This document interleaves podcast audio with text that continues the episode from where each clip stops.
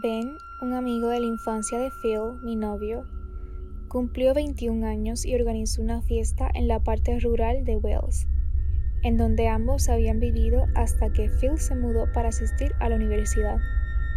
Yo aún no conocía a la mayoría de los invitados, pero todos parecían ser amables, con la excepción, quizá, de un tipo mayor llamado Andy. Jugamos un juego divertido apodado Dos mentiras, una verdad, en el que las personas relataban un secreto verdadero y sorprendente junto con dos mentiras. Y todos los demás tenían que adivinar cuál de los tres relatos no era ficticio. Usualmente era bastante obvio cuando alguien estaba mintiendo. Un sujeto declaró que había actuado como el bebé en la película Laberinto. Pero el idiota era demasiado joven. Las tres historias de Andy parecieron reales. Quizás simplemente era un gran narrador, quizás no. Relató sus historias con tranquilidad y un rostro serio. Cuando era un chico, escalé el camino empinado y rocoso de una playa aislada, en donde conocí a una anciana en silla de ruedas que tenía problemas para andar. Así que comencé a empujarla, pero la silla era necia, como un carrito de supermercado sobrecargado. Golpeamos una roca y la silla rodó, abalanzándose cuesta abajo. Ahí la anciana cayó en una lengua de arena pequeña, gritando por la hora entrante.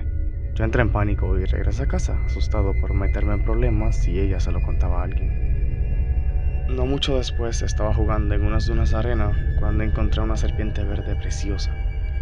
Nunca había visto una, así que me la llevé a casa, a pesar de que se retorció y me agarre por todo el camino. Pero fue demasiado resbaladiza y al final se escapó, arrastrándose al patio de un vecino. Fui demasiado estúpido como para darme cuenta de que era una víbora mortífera. Otro día estaba jugando en una granja abandonada llena de maquinaria oxidada y basura aleatoria. Llegaron algunos niños y comenzaron a jugar a las escondidillas, pero no dejaron que me les uniera.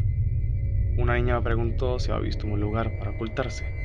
Le sugerí que se metiera en un refrigerador antiguo, en donde nadie nunca la encontraría. Incluso la ayudé a cerrar la puerta con firmeza. Me alejé, demasiado joven como para apreciar que los refrigeradores viejos son trampas mortales. Ahora tengo 40 años. Estas cosas pasaron durante mi infancia idílica aquí en Wales, en donde llegué a conocer a mi colega, mi amigo Ben. A pesar de que hubo miradas de asombro, todos amaron las historias de Andy, excepto Phil, quien apretó mi mano a lo largo de la narración. Se había puesto terriblemente pálido. Su voz se estremeció cuando adivinó que el segundo relato era el verdadero. Andy aplaudió y se rió.